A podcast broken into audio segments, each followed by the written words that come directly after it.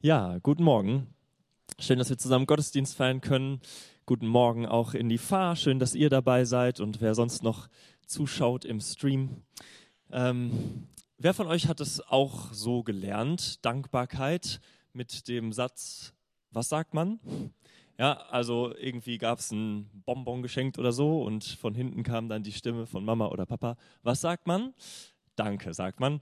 Und äh, die meisten von uns benutzen das wahrscheinlich auch häufig im Alltag, dieses Wort Danke. Und, ähm, weiß ich nicht, an der Kasse, wenn man das Wechselgeld zurückbekommt, dann sagt man Danke. Und ähm, in vielen anderen Situationen sagt man einfach Danke. Und das ist gut.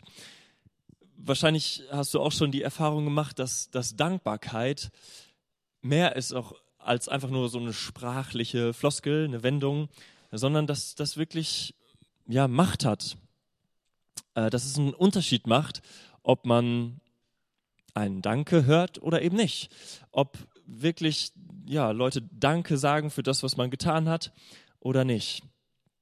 Ähm, wenn man merkt, ja, irgendwie sieht das gar keiner und niemand sagt Danke, dann entmutigt das und äh, ist ja vielleicht viel schwieriger, eine Arbeit weiter so zu machen. Ähm, deswegen will ich heute mal Danke sagen. Danke für alle, die sich hier in der Gemeinde einbringen. Danke für euch Jungs da hinten hinter dem Techniktresen. Äh, danke für euch in der Fahr hinter dem Techniktresen. Danke, dass ihr euch einsetzt, dass ihr helft, dass unser Gottesdienst funktioniert und äh, unser Stream läuft und so. Äh, danke für alle, die diese Woche geputzt haben und die überhaupt unser Gemeindehaus immer wieder putzen. Danke, dass ihr das macht. Danke, dass wir saubere Räume dank euch haben können und uns hier wohlfühlen können. Danke für alle, die immer wieder sonntags morgens Tee und Kaffee kochen, damit wir nach dem Gottesdienst äh, ja noch eine Zeit haben, wo wir das genießen können. Danke für alle, die früh kommen und die Tür aufschließen und da sind und uns begrüßen und ähm, ja uns so helfen, dass wir uns wohlfühlen können. Danke für die, die sich um eine Deko kümmern und es schön machen hier im Haus, dass wir das, ähm, ja, dass wir uns wohlfühlen können dadurch. Danke für alle, die gestern zum Bausamstag hier waren und ein bisschen die schmutzigere Arbeit machen und das Grobe. Danke, dass ihr dabei wart und geholfen habt. Und ähm, Danke für alle, die sich noch auf andere Weise einbringen. Und es gibt noch viele Arten. Danke für eure Musik heute Morgen, dass ihr uns da anleitet. Danke für Leute, die Hauskreise leiten und äh, den Putzdienst leiten und viele Bereiche. Es gibt so viel Grund, dankbar zu sein für andere Leute und das nicht nur hier in der Gemeinde. Und es ist gut und es macht einen Unterschied, Dankbarkeit auszudrücken. Und heute Morgen wollen wir uns einen Psalm angucken, Psalm 107 der uns ermutigt, dankbar zu sein. Und bevor wir das machen, will ich noch gerne noch einmal beten. Und äh, wenn das geht, dann steh doch mit auf, lass uns zusammen aufstehen ähm, und Gott bitten, dass er uns hilft. Vater, danke, danke, dass wir hier sein dürfen und ähm, dass du uns dein Wort gibst, dass du redest. Und ich möchte dich bitten, dass du uns hilfst, auf das zu hören, was du sagen willst. Hilf du mir, alles wegzulassen, was irgendwie nicht nach deinem Willen ist und hilf du jedem von uns zu hören, was du ganz persönlich sagen willst. Amen. Setzt euch gern wieder. Ja, ich lese mal jetzt die ersten Verse von Psalm 107, Vers 1 bis 3. Ihr könnt ähm, auf dem Bildschirm mitlesen oder auf dem Update, wenn ihr es habt. Dankt dem Herrn, denn er ist gütig, denn seine Gnade währt ewiglich. So sollen sagen die Erlösten des Herrn, die er erlöst hat aus der Hand des Bedrängers und die er gesammelt hat aus den Ländern von Osten und von Westen, von Norden und vom Meer. Bis dahin erstmal. Dankt dem Herrn. Das ist ja eine Forderung, ein Gebot, das wir immer wieder finden in der Bibel. Wir dürfen, wir sollen Gott dankbar sein. Und ähm, besonders daran ist, dass unser Dank sich dieser Person gegenüber, Gott, ausdrücken soll. Und nicht, ja, ich bin dankbar, weil es gerade bei mir gut läuft. Ja, wem denn? Ja, dem Sein, dem Universum. Nein, wir sollen Gott Danke sagen. Von ihm kommen alle guten Dinge und wir sollen ihm danken. Gott selber, einem persönlichen, konkreten Gott. Und hier einmal ist klar, jeder Mensch, das gilt für jeden Menschen, aber hier werden besonders die Erlösten angesprochen. Dank dem Herrn, denn er ist gütig, sollen sagen die Erlösten des Herrn. Ähm, ganz, ganz, konkret werden, wird hier das Volk Israel angesprochen, und zwar äh, nachdem sie aus dem Exil zurück in ihr Land gekommen sind. Das Israel wurde vertrieben aus ihrem Land und ungefähr 70 Jahre später hat Gott sie zurückgeführt. Und da wird dieser Psalm reingeschrieben in diese Zeit.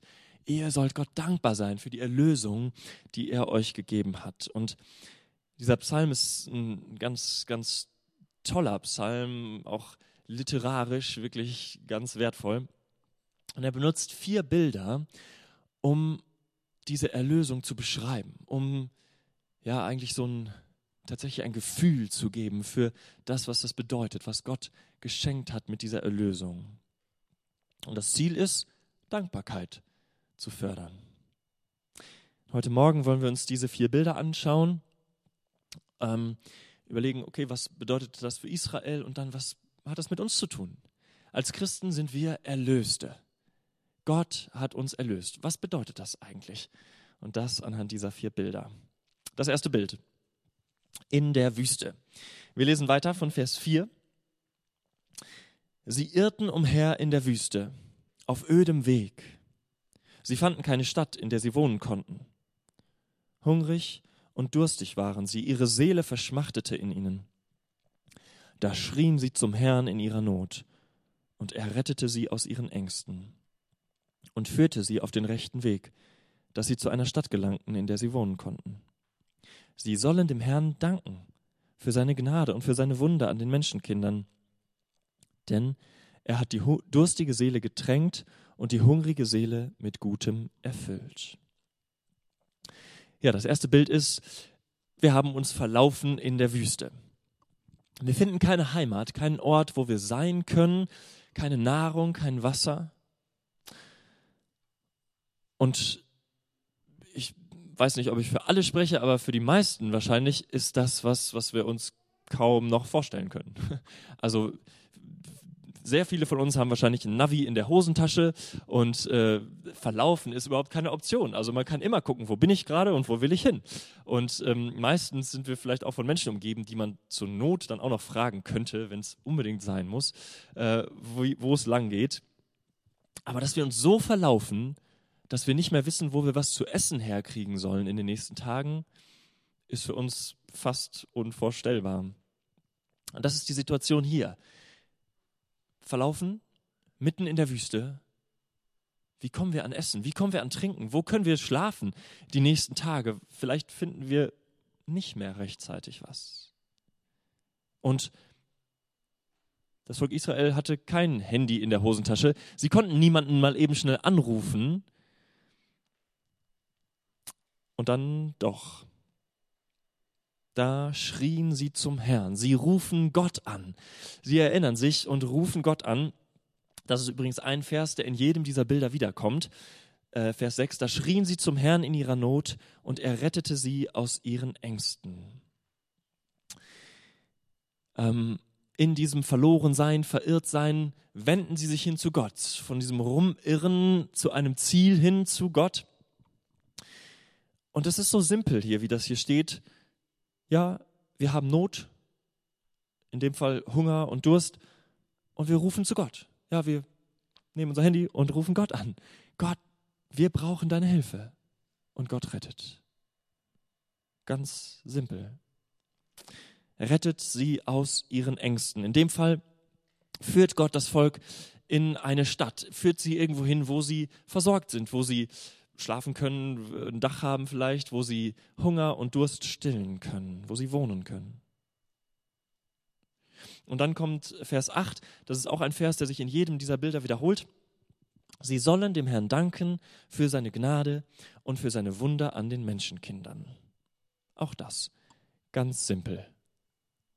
Gott hat euch geholfen, ihr sollt ihm danken. Seid dankbar. Seid dankbar für Gottes Gnade, dass er euch hilft und für seine Wunder, dass er so mächtig ist. Was kann das für uns bedeuten, die wir uns nicht mehr verlaufen und äh, wenn dann immer jemanden wissen, den wir anrufen können, die wir vielleicht auch nicht wissen, was es bedeutet, so hungrig und durstig zu sein, dass man nicht weiß, wie man das überleben soll. Die Bibel spricht davon, dass es einen Hunger und einen Durst unserer Seele gibt. Und dass dieser Hunger und Durst mit, mit allem Wohlstand und Reichtum dieser Welt nicht gestillt werden kann. Und vielleicht ist das was, wo du direkt weißt, ja, das, das kenne ich. Wenn wir uns überlegen, wie, wie es uns in unserer Kultur, in unserer Gesellschaft geht, wir haben so viel Besitz und Versorgung und Frieden. Äh, viele von uns, ähm, vielleicht die meisten, haben hier in, in diesem Land nie Krieg erlebt. Ähm, wir, wir leben in Frieden und sind gut versorgt, nie Hunger oder Mangel erlebt. Aber trotzdem kommen wir immer wieder an einen Punkt, wo eine innerliche Wüste ist, wo irgendwie der Hunger nicht gestillt ist und der Durst nicht gestillt ist.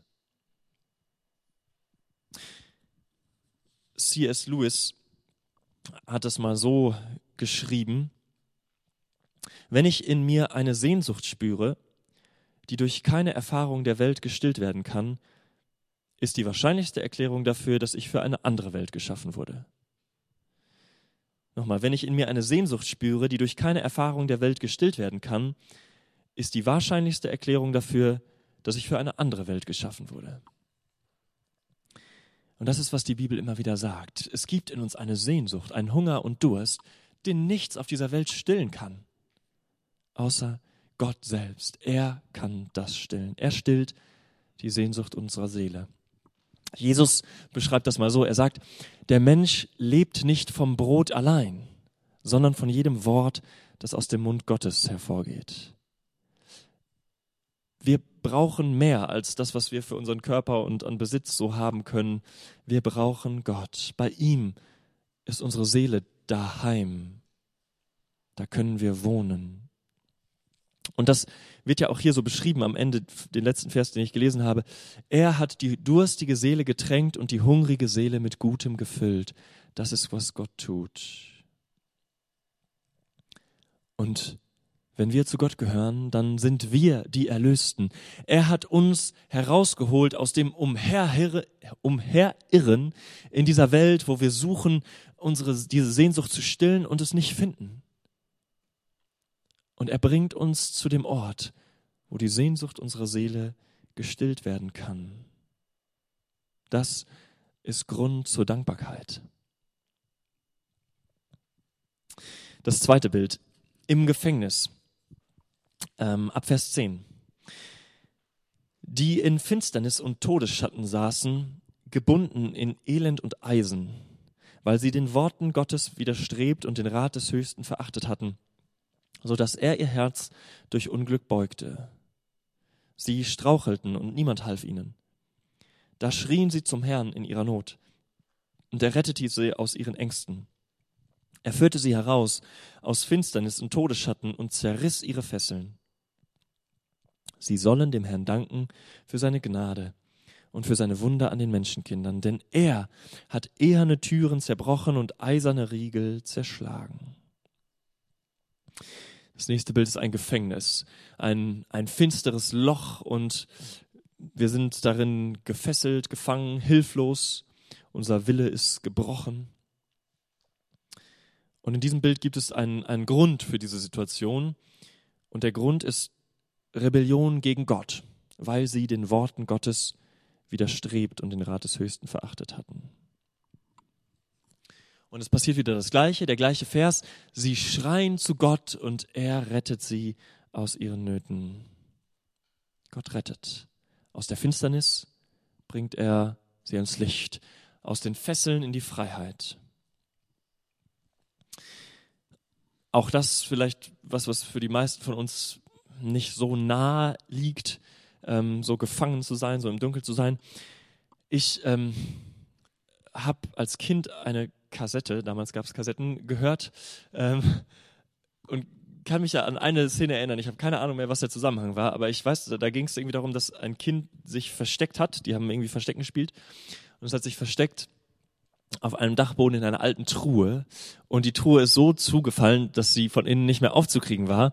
Und das war so ein gutes Versteck, dass es überhaupt nicht gefunden wurde, das Kind von äh, den anderen. Und ähm, mehr weiß ich nicht mehr, aber ich, ich weiß, dass ich als Kind das so richtig nachempfinden konnte und da Panik hatte mit diesem Kind, das in dieser Truhe eingesperrt war und nicht mehr raus konnte. Und so wird das hier beschrieben, in Finsternis und gefesselt. Und Gott rettet. Und da ist man dankbar, wenn man rauskommt aus dieser Situation. Da ist man dankbar. Und das ist, was hier steht. Sie sollen dem Herrn danken, die Erlösten. Wie sind wir gefangen, gefesselt im Dunkeln? Die Bibel sagt, dass Sünde, dass Rebellion gegen Gott immer gefangen nimmt.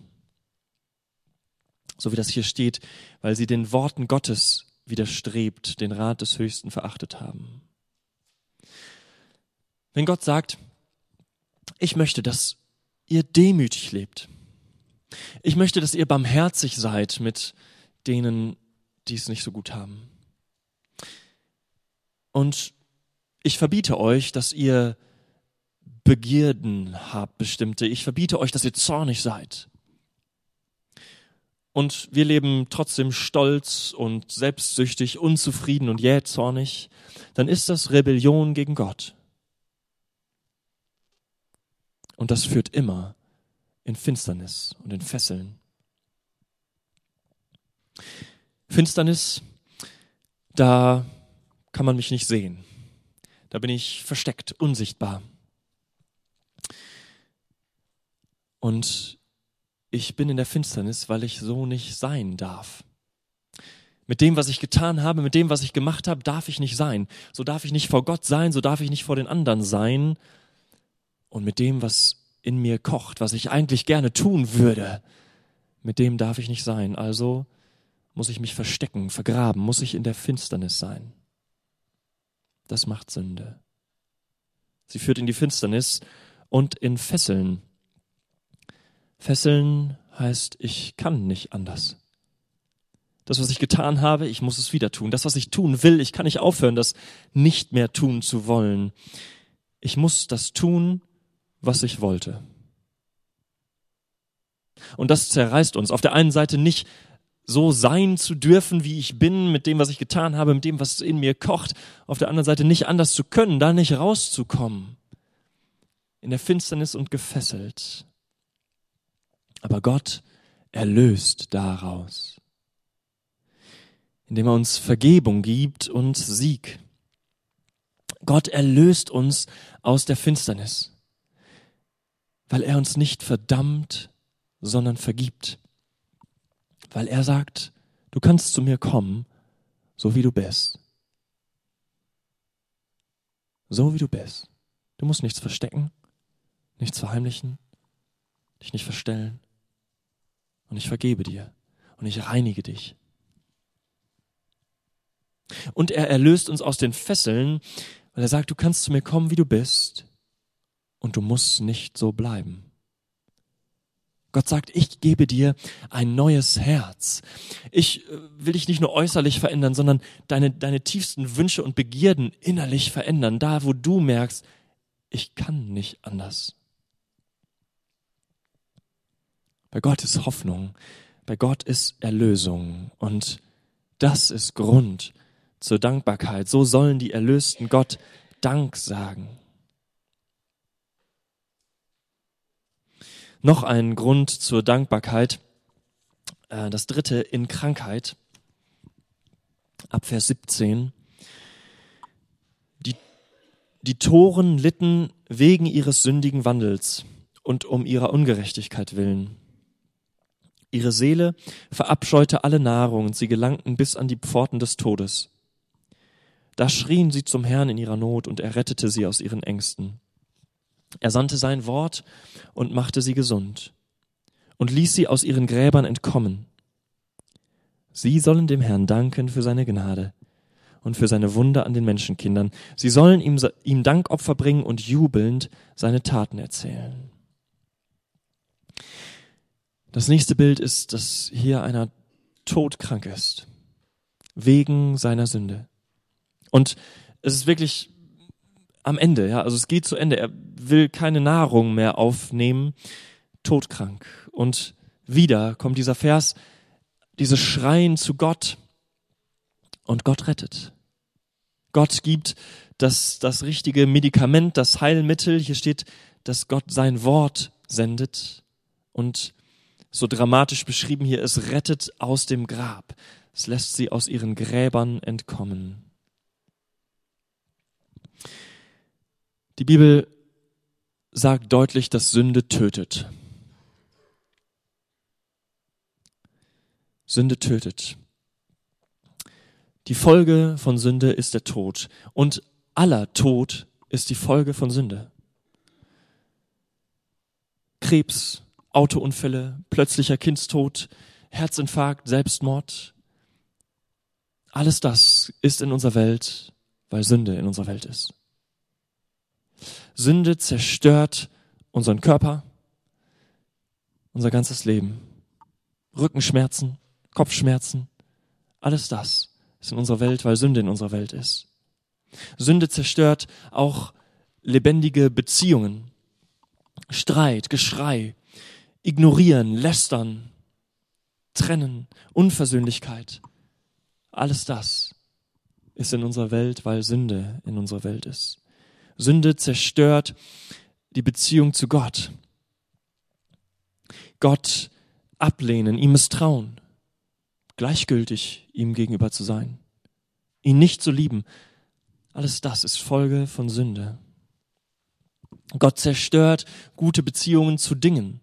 Da, wo ähm, Arbeit missbraucht wird, wo Sport, wo Sex, wo Essen missbraucht wird. Alles das ist Folge der Sünde. Sünde tötet, Sünde macht kaputt. Und das nicht nur für eine Zeit lang, sondern ewig. Wir alle sind ewige Menschen, Gott hat uns so geschaffen und müssen für immer in diesem Zustand des Todes sein. Es sei denn, dass Gott rettet. Und er tut das. Wenn wir zu ihm schreien, dann rettet er uns. Und er gibt uns ein neues Leben, sagt die Bibel, ein neues Leben ohne diese Infektion der Sünde. Und hier in diesem Psalm, in diesen Versen steht, dass das Lebenselixier ist Gottes Wort selbst. Er hat uns das gegeben, seine Worte, und die sind das Heilmittel.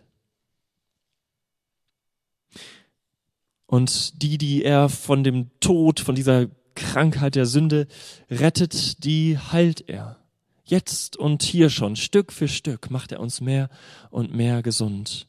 Er heilt unsere Beziehungen zu den Dingen dieser Welt, heilt unsere Beziehung zu ihm und zueinander. Das ist das, was wir hier haben. Die Gemeinschaft der Erlösten. Gemeinsam werden wir geheilt und wachsen zu ihm hin. Und einmal sind wir vollkommen geheilt.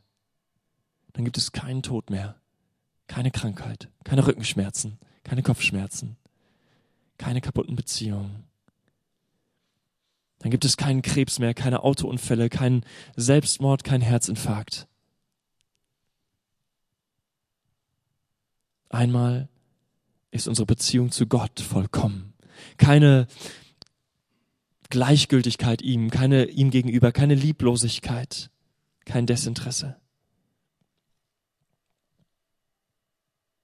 Einmal ist alles gut, alles heil. Gott rettet, Gott erlöst uns von der Folge der Sünde vom Tod. Das ist Grund zur Dankbarkeit. Und einen Grund zur Dankbarkeit gibt uns der Psalmschreiber hier noch. Das vierte ist in Seenot. Ab Vers 23. Die in Schiffen sich aufs Meer begaben und Handel trieben auf großen Wassern.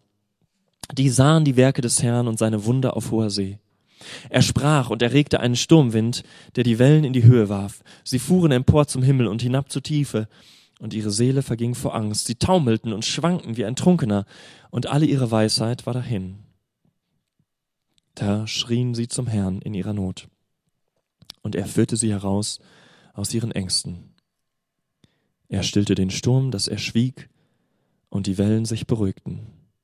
Und jene freuten sich, dass sie sich legten, und er führte sie in den ersehnten Hafen.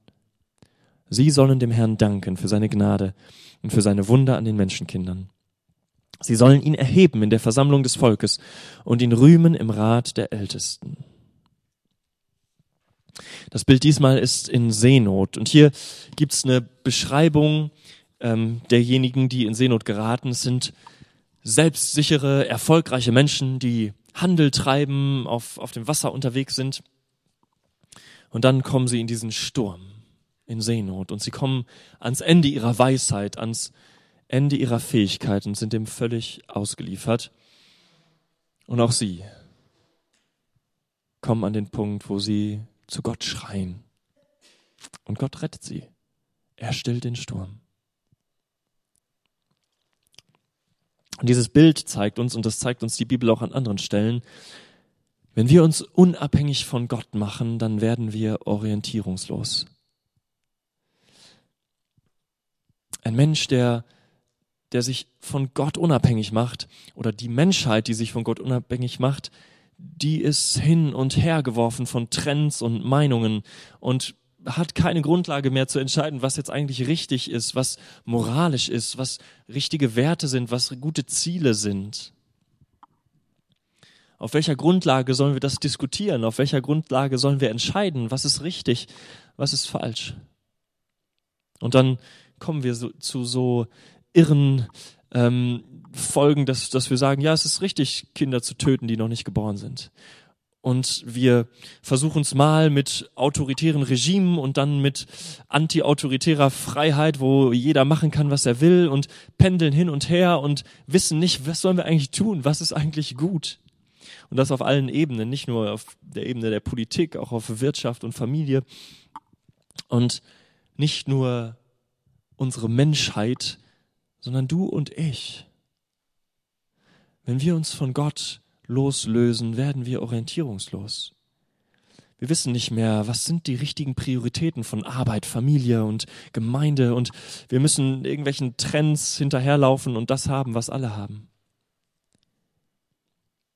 Wir sind überfordert von den Entscheidungen, die wir treffen müssen, wofür wir überhaupt keine Grundlage mehr haben und Entweder werden wir hektisch und panisch und probieren das und das und das oder erstarrt und machen gar nichts mehr.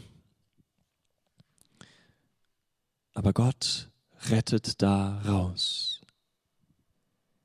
Er rettet aus der Orientierungslosigkeit. Er gibt Orientierung, Maßstab, Sicherheit. Wenn wir uns unter ihn demütigen, uns abhängig machen von ihm, dann zeigt er uns, was richtig und das falsch ist nicht so, dass er uns für alles Regeln gibt und äh, wir für alles nachschlagen können, ja, das ist die Regel, wie ich das machen muss, sondern er zeigt uns, wie er ist, wie sein Wesen ist und wir können uns davon prägen lassen und wissen dann, was richtig und falsch ist. Wir wissen dann, was gutes Leben ist, weil wir Gott kennen, weil wir seine Art kennen. Und das ist Grund zur Dankbarkeit, dass wir diese Orientierung bekommen.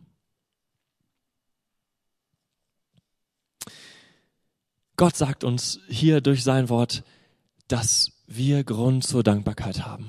Jeder Mensch soll Gott danken, aber ganz besonders die Erlösten. Wir sollen dankbar sein, denn Gott hat unsere Sehnsucht gestillt.